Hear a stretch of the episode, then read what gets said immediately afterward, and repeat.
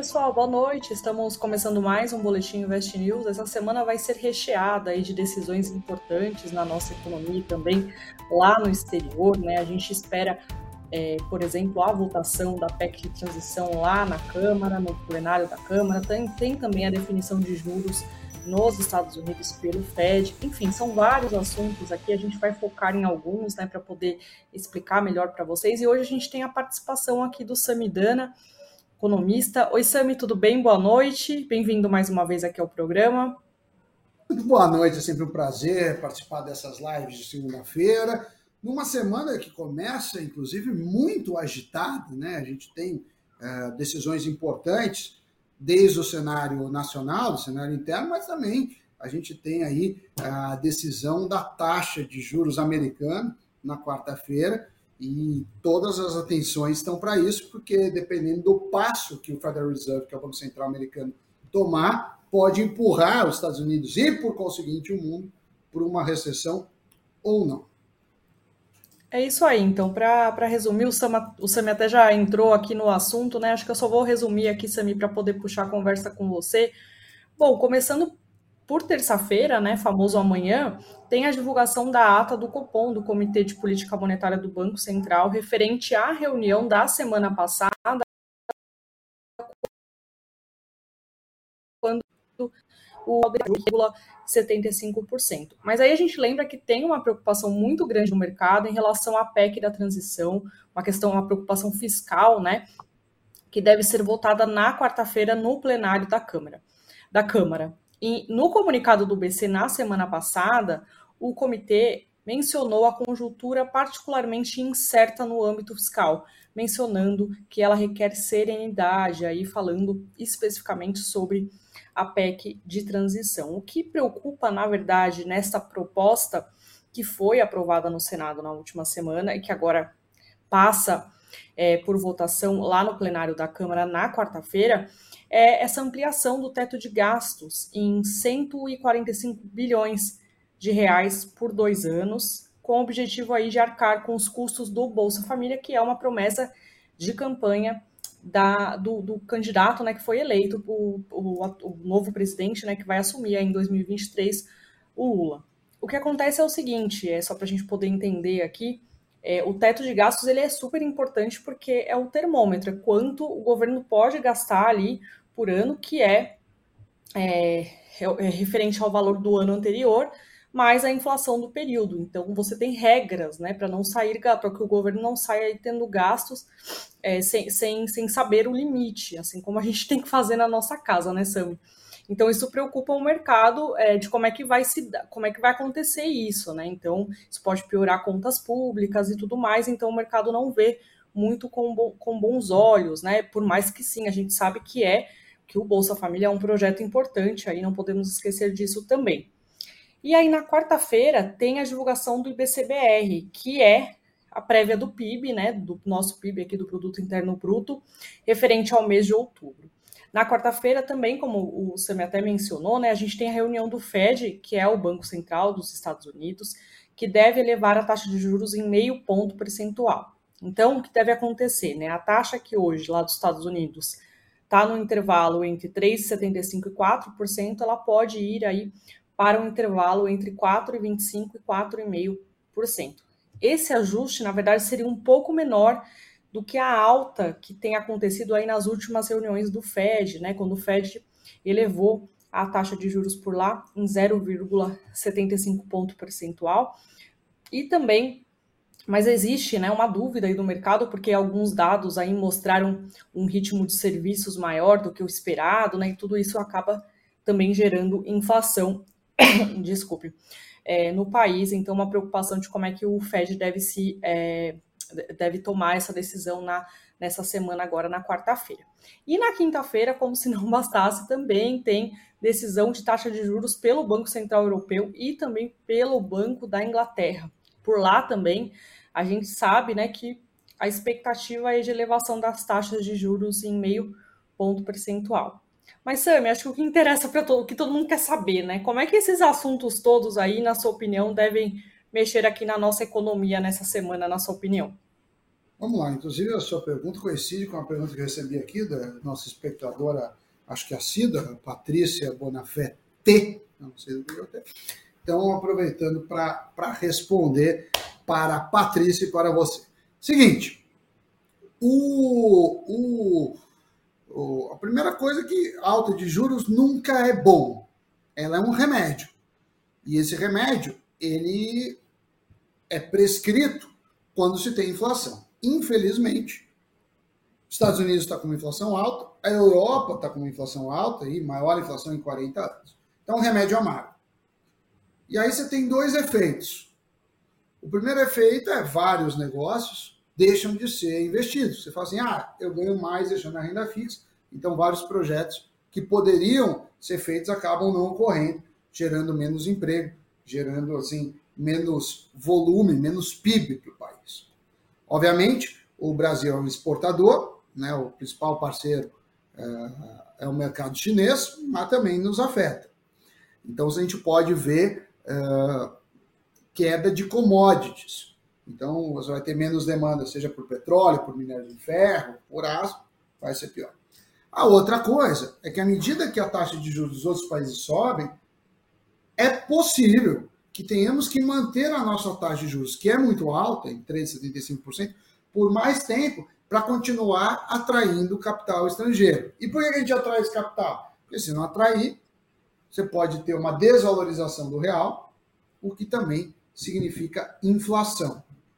E isso tem tudo a ver com o gasto do governo, porque se o governo gasta, né, as pessoas têm medo de inflação, é, que vai ter mais moeda rodando e não necessariamente produtividade. Você vai ter também um risco do governo não cumprir seus pagamentos, né, os serviços da dívida, os juros. Então, os investidores falam: não, para emprestar para você, eu não quero mais 10, agora é 11, agora é 12, agora é 13. Porque o governo, de fato, é, define apenas a taxa imediata, que é a Selic. A taxa de médio e de longo prazo são dadas pelo mercado, pela dinâmica do mercado.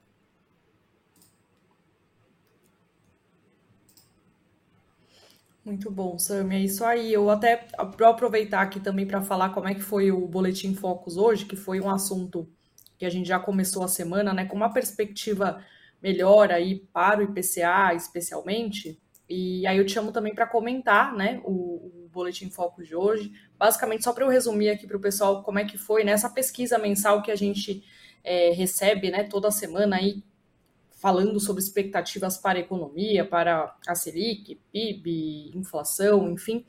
Bom, o que tem de novidade para essa semana é a questão do IPCA para 2022, para esse ano, né? A pesquisa anterior do Boletim Focus apontava uma alta de 5,92%. Agora a expectativa é de 5,79%, então um aumento aí menor do que se esperava anteriormente. A mudança ela vem muito depois da divulgação do IPCA na semana passada, referente a novembro, que ficou um pouco abaixo aí do esperado. Então, por isso essa mudança na perspectiva. O PIB se manteve 3,05% em 2022 aí de crescimento e 0,75% no próximo ano. A Selic também, 11,75% esse ano e é, aliás, 11,75% previsto para o próximo ano, contra o que a gente já tem hoje de 13,75%.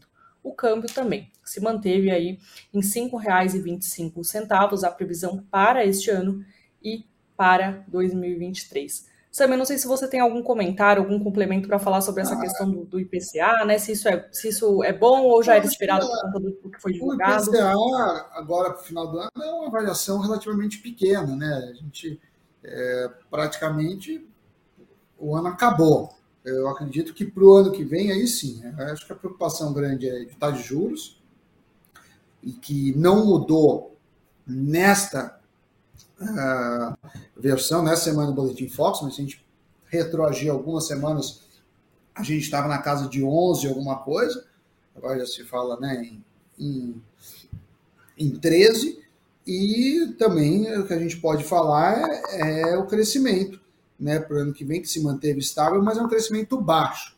Então, uhum. é,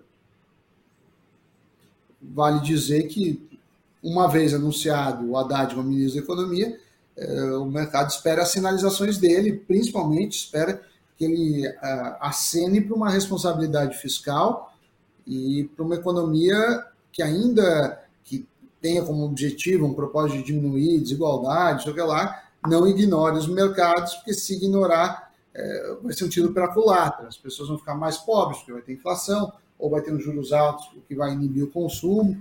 Então, acho que essa é a, a toada neste momento. Legal, a responsabilidade fiscal também é fundamental, né, para a gente diminuir pobreza e tudo mais, né? Não adianta, né, fazer as coisas sem responsabilidade fiscal. E a, o pessoal aqui, Sami, está falando da questão do mercadante. Mais para frente eu vou Sim. explicar né, o que, que aconteceu hoje com o Ibovespa. Aí também Sim, fica à vontade depois de também novamente por causa disso. comentar. Oi? Não, o mercadante acho que a gente pode falar, né? Foi o principal fator negativo no dia. É, juntou também com o mau humor dos, dos mercados é, por conta da, da, da eventual taxa alta da taxa de juros americana mas não foi um nome bem recebido. Não só por conta do, do, do nome em si, é, o mercado não acreditar que, que será capaz de fazer uma boa gestão, mas principalmente porque sinaliza um, uma vontade de derrubar uma lei importante, que é a lei das estatais, onde presidentes e dirigentes de estatais precisam ter um, um preparo técnico. Né? Isso foi, foi implementado para o Temer, e eu vejo que, que, que, foi um benefício. E retroagir nesse sentido talvez fosse bom politicamente para o governo Lula, mas economicamente certamente será dolorido. É isso aí. Sam, eu vou, eu vou então para o fechamento do mercado, depois eu volto com algumas notícias para o dia, já que você já comentou, é, já deu gancho para a gente poder explicar falar. um pouco do mercadante, assim, do, do ponto de vista mais jornalístico, acho que agrega muito. Claro, claro.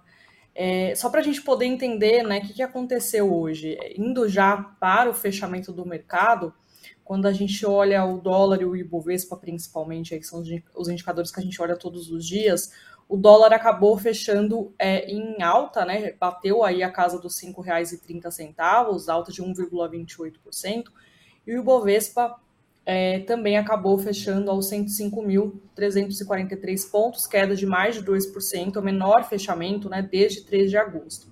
Na mínima do dia, o Ibovespa chegou a cair 3,44%, rompeu aí os 104 pontos e acabou, é, acabou, acabou aí na mínima do dia registrando 103.876 pontos. E aí que explica, né? O Sami já explicou um pouco do que, que aconteceu hoje. Hoje, principalmente, os papéis das estatais caíram forte e isso acabou impactando diretamente o Ibovespa. E o que, que pesou né, no desempenho desses papéis das estatais foram os rumores justamente de que o PT pretende aí revogar a Lei 13.303, conhecida como a Lei das Estatais. O documento, só para a gente poder entender, ele obriga as empresas públicas a se adequarem aos padrões mínimos de governança corporativa. Só para a gente saber, ele impõe, por exemplo, regras para a nomeação dos, dos executivos que vão compor os cargos mais altos das estatais. A lei veda, por exemplo, a indicação para o conselho de administração e para a diretoria de pessoas atuaram nos últimos seis meses como participante de estrutura decisória de partido político ou em trabalho vinculado à organização e realização de campanha eleitoral. Então, na prática, o que? Essa lei proíbe que sejam indicados nomes políticos aí por questões de interesse, né?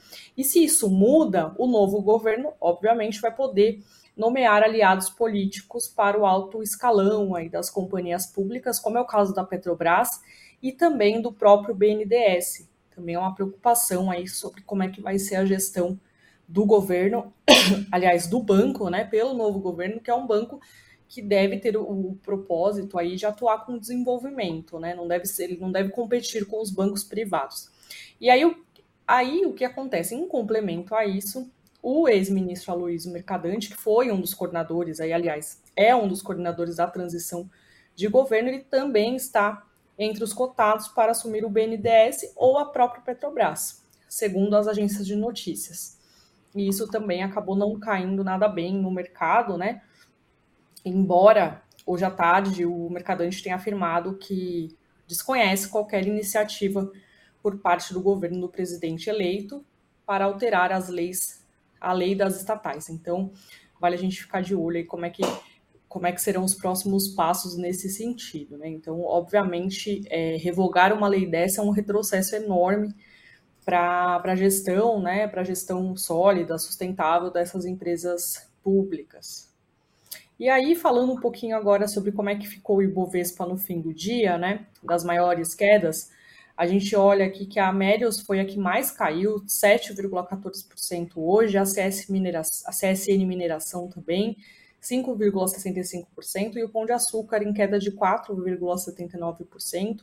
As empresas ligadas a commodities foram bastante aí impactadas pela queda nos preços do minério de ferro, especialmente.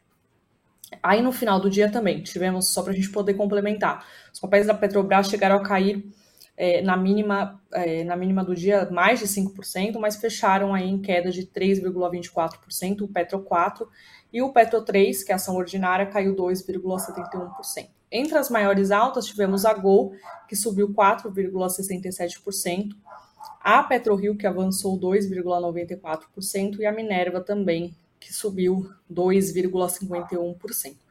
E falando do, do, Bitcoin, né, também que tem enfrentado aí o, o, as suas altas e baixas, né, por volta das 18 e 20 mais ou menos, ele era negociado em alta de 0,29% aos 17.179 dólares.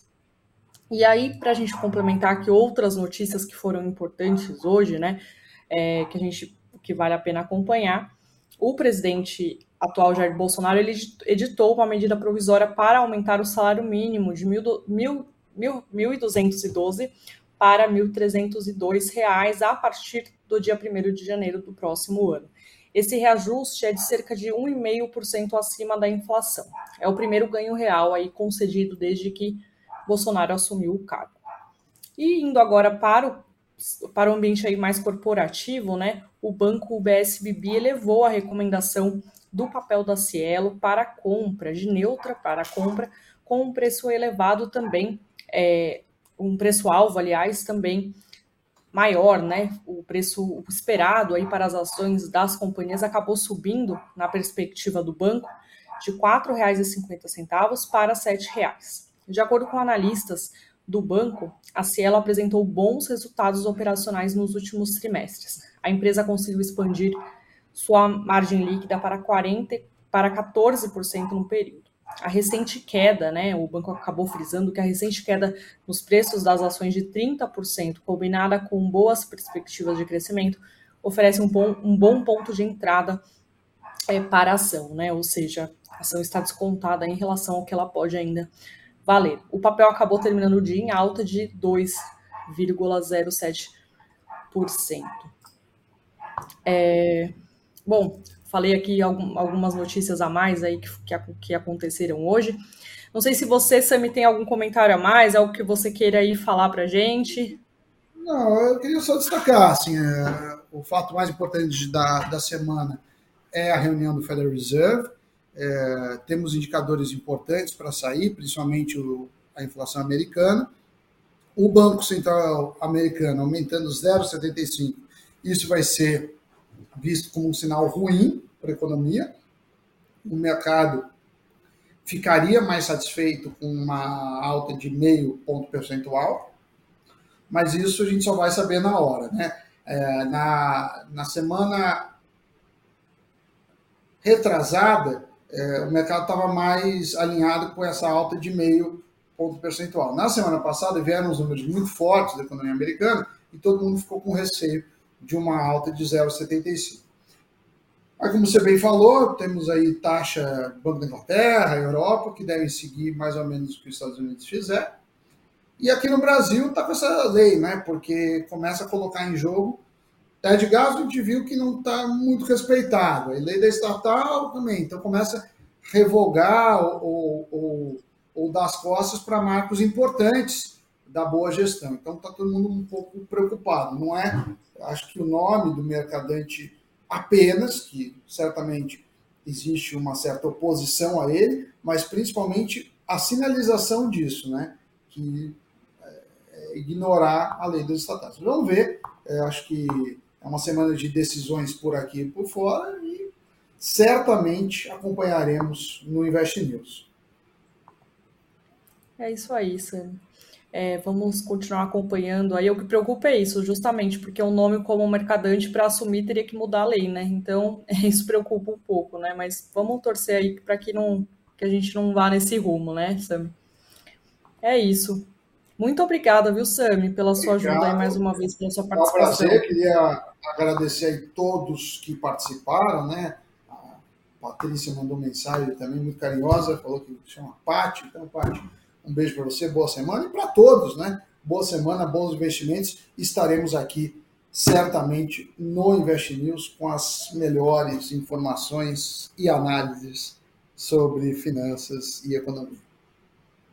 É isso aí, Sami. Obrigada mais uma vez. Obrigada a todo mundo pela audiência. Quem ainda não deu like, né? Por favor, dê o um likezinho lá pra gente, né? Sempre importante para quem não se inscreveu também na nossa plataforma, por favor, se inscreva lá. E é isso. Obrigada, Sami. Obrigada, pessoal, pela audiência e até o próximo programa.